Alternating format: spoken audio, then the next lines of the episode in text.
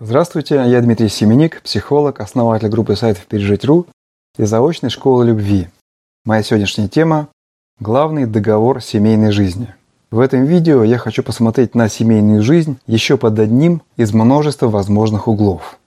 Начну с того, что э, многие люди, думая, что они с кем-то живут, с кем-то они находятся в очень тесных любовных отношениях, по сути дела, на самом деле находятся в отношениях не столько с этим человеком, сколько со своими чувствами, со своими эмоциями, которые у них этот человек вызывает. Есть люди, в принципе, более эмоциональные, а есть люди менее эмоциональные. А среди людей высокоэмоциональных есть люди, которые, скажем так, а, не совсем здоровые чувства имеют, не совсем, есть такое ну, выражение «болезнь чувств».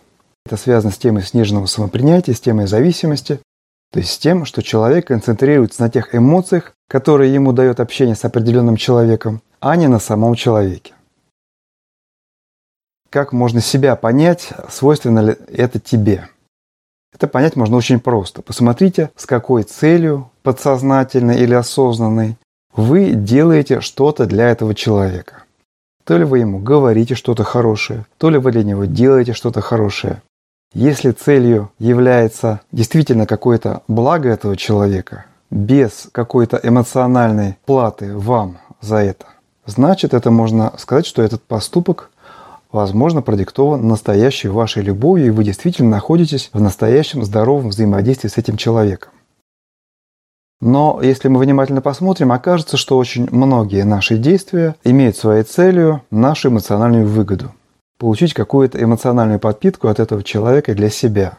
И это говорит о том, что вот действительно вы на первом месте для вас не сам человек, а ваши чувства, ваши эмоции.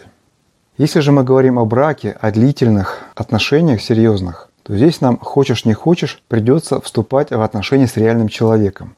И пока мы не вступим именно в реальные отношения с реальным человеком, ничего у нас не получится.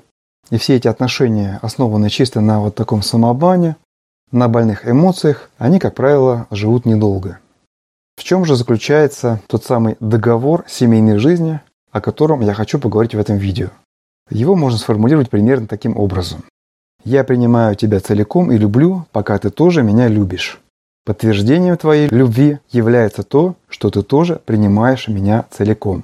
Что значит целиком? Целиком это значит со всеми твоими недостатками, со всем твоим прошлым и со всеми твоими родственниками. Если попытаться эту сложную формулу объяснить проще и короче, можно сказать так. Настоящая любовь в контексте семейной жизни – это полное взаимное принятие. Я принимаю тебя, пока ты принимаешь меня. Ты принимаешь меня, пока я принимаю тебя. Многие люди скажут, это как-то выглядит очень корыстно, очень скучно, очень как-то сухо и математично. Но в этом случае я скажу, давайте вернемся к пункту один. Если вы считаете свою любовь очень какой-то возвышенной, очень чудесной, то, возможно, как раз вот эта история про вас, да, что вы концентрируетесь на своих чувствах, не особенно замечая человека. Если же мы человека замечаем, если мы живем в реальности, то нам необходимо признать, что любовь основывается на взаимности. А в чем выражается взаимность это самое? Если говорить простым языком, если не говорить о каких-то высоких понятиях, которые мы на самом деле не можем объяснить. Взаимная любовь – хорошее слово, правильное слово, но что за ним стоит? Я предлагаю рассматривать эту взаимную любовь как взаимное принятие людей друг друга со всеми их недостатками. Что нам дает понимание этого момента? Оно нам дает понимание некоторых вещей, которые вступают в противоречие с этим законом, с этим договором, и таким образом являются разрушительными для брака. Я думаю, что таких вещей очень много. Я вот себе выписал пока что пять наиболее важных, наиболее очевидных моментов, которые вступают в противоречие с этим договором. Первое – это отсутствие взаимности. Часто бывает так, что нам человек нравится, у нас возникают к нему чувства, он нам не отвечает. Тем не менее, мы продолжаем добиваться, надеясь, что если мы каким-то образом все-таки этого человека приведем к себе и, может быть, даже создадим с ним семью, мы будем счастливы в этих отношениях. А из этого закона, из этого принципа совершенно понятно, что не будем, потому что я принимаю тебя, пока ты принимаешь меня. А нас человек принимать не будет. Потому что у него нет причин нас принимать. У него нет этой самой любви, Он не готов нас принимать. Если бы он нас принимал, то, собственно говоря, вот была бы та самая взаимность. Да, мы нуждаемся во взаимности. Невозможно ничего построить, если человек нас не принимает. Второе противоречие этому договору заключается в том, что бывают такие недостатки, которые невозможно принять, не повредившись психологически, а то и психически. Например, насилие. Мужчина начинает бить жену регулярно, порой очень сильно. Она пытается себя убедить в том, что она должна вытерпеть это ради какой-то там любви, ради, может быть, там детей или, или еще ради чего-то. Но пытаясь заставить себя принять то, что принять невозможно, человеку приходится изменить вообще всю систему ценностей, всю систему взглядов на себя и на мир, и происходит психологическое, а порой психическое уже искажение. Человек теряет себя, и, конечно, никакой тут не то, что нет любви, происходит саморазрушение. Третий пункт – это распущенность в словах со стороны одного из партнеров – последнее время мне вот очень часто на консультациях приходят женщины, которые жалуются на то, что их муж, вроде бы как бы он их любит, но он их всячески как-то ругает, грубо э, с ними обращается. Причем все это идет из семьи. То есть вот в их родительских семьях папа и мама общались вот таким вот образом. И вроде бы этот мужчина любит свою жену. Но вот эта сама по себе форма общения, она говорит о неприятии. Женщина не чувствует, что ее принимают. Потому что постоянно какая-то звучит критика, и даже, казалось бы, какие-то некритические моменты, словесные формулы таковы, что женщине кажется, что ее не любят, что ее ругают, что ей недовольны, она не чувствует этого самого принятия. А если человек этого принятия не чувствует, если оно где-то, как в том фильме, где-то очень глубоко, в глубине души, так что этого даже человек не чувствует, соответственно, этот закон, этот договор не работает. То есть тот человек, который вот таким образом себя ведет, позволяет себе такую распущенность, он договор с своей стороны не исполняет, и любовь уходит.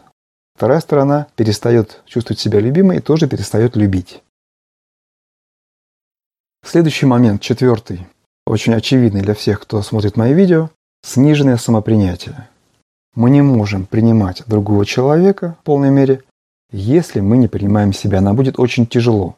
Что-то обязательно такое вот в этом человеке будет, что окажется для нас неприемлемым, мучительным, будет отравлять нам жизнь. Не потому, что тот человек действительно какой-то плохой, а потому, что у нас снижено самопринятие. И, наконец, пятый момент – незнание своих слабостей. Что очень существенно в этом договоре? То, что мы очень ценим, очень благодарны человеку, очень любим человека за то, что он принимает нас со всеми нашими слабостями и недостатками. Но если мы не замечаем своих слабостей и недостатков, соответственно, этот договор перестает работать. Мы не ценим отношение человека к нам, если нам кажется, что ему с нами легко. А есть такие люди, это тоже психологическая серьезная проблема. Некоторые люди даже говорят, что это где-то на грани психического повреждения. Называется самооправдание. Есть люди, которые всегда считают себя правыми, никогда не считают себя виноватыми. Такой человек никогда не будет ценить хорошие к себе отношения, ему всегда будет мало, потому что он считает себя совершенным и достойным самого хорошего отношения от всех. В этом случае договор тоже не срабатывает. Договор срабатывает тогда, когда два человека знают свои недостатки хотя бы в основном, и поэтому они очень ценят, что вот этот мой партнер, он меня принимает, несмотря на эти недостатки. А недостатки есть у всех. Когда я говорил вот а, о втором пункте, то есть когда бывают такие недостатки, которые невозможно принять не повредившись, Вывод отсюда такой, что необходимо, конечно, очень тщательно изучать человека, прежде чем вступать с ним в какие-то отношения. А если уж вы промахнулись, и оказалось, что человек действительно имеет такие недостатки, с которыми невозможно и неправильно мириться, вывод простой, да. Не надо с ними мириться, думая, что вы сохраняете семью. Никакой семьи при этом не происходит, потому что никакой любви при этом нет, так как договор не соблюдается. Добавлю еще один важный момент, касающийся отсутствия взаимности. Если у вас есть интерес к человеку, а у него к вам интереса нет, ситуация бесперспективна, вы не можете научить его принимать вас и зародить в нем желание принимать вас. Но если наоборот человек испытывает к вам интерес, если этот человек достойный, испытывающий к вам здоровый интерес, вы это проверили, пообщавшись с ним как минимум год, то вы можете строить отношения с ним на основании этого же самого принципа, этого же самого договора.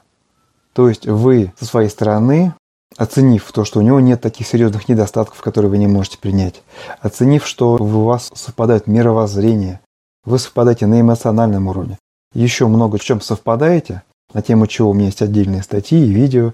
А если все хорошо, кроме одного, у вас нет к нему чувства, то в этом случае отношения могут иметь перспективу, если вы дадите себе труд осознанно принимать этого человека. Почему раньше семьи, создаваемые по принципу, что родители просто решали за детей, что вот они создадут семью между собой, и новобрачные порой встречались друг с другом на свадьбе впервые, почему такие семьи жили и бывали счастливыми? Потому что, возможно, вот такая вот работа. Каждый человек старается принимать другого, а это, по сути дела, и есть взаимная любовь. Со временем, по мере роста этого принятия, узнавания друга и принятия, как раз формируется эта самая взаимная настоящая любовь. Так и здесь. Если вы понимаете, что этот человек вам подходит, вы можете с ним строить семью, особенно для человека, который как раз страдает болезнью чувств. Если вы по опыту своему знаете, что вы склонны к зависимости, если вы постоянно влюбляетесь в людей каких-то недостойных, неподходящих, например, в алкоголиков, то это вполне реальный для вас путь.